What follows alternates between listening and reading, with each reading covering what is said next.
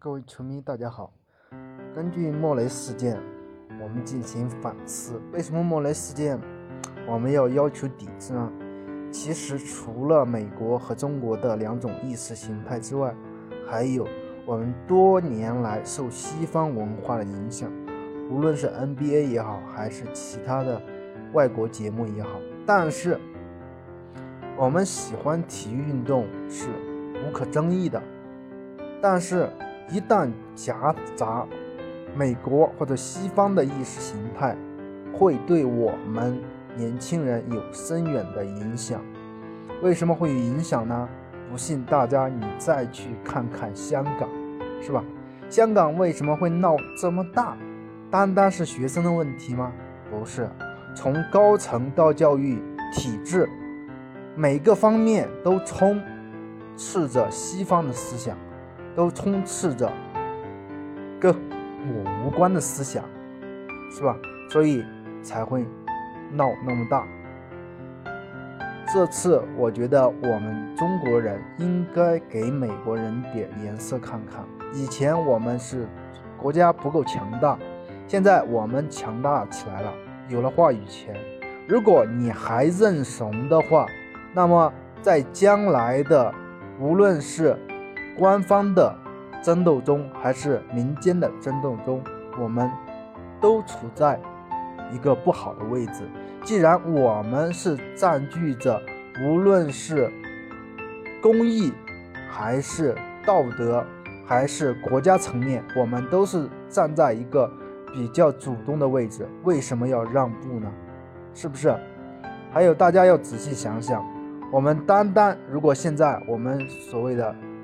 所说的 NBA 和政治无关，你再想想，和政治无关吗？是吧？和你自己的国家无关吗？是不是？其实我们不用想太多的东西，你就看看美国染指的国家，哪一个国家不是惨不忍睹？哪一个国家不是战火纷飞？哪一个国家不是经济萧条？哪一个国家不是没有温饱？是不是？如果美国人所谓的民主是在他的老大地位下所谓的民主，他所谓的民主就是搅乱其他国家的手段，他所谓的民主只有他自己说了算才叫是民主。不知道大家有没有这个感觉？所以，即便 NBA 再好看，现在都懒得打开，打开都感觉恶心，是吧？所以说，我们还会持续关注 NBA 事件。我觉得，火箭队的总经理穆雷，他根本不是无意的发表言论，而且是刻意的。NBA 也不是。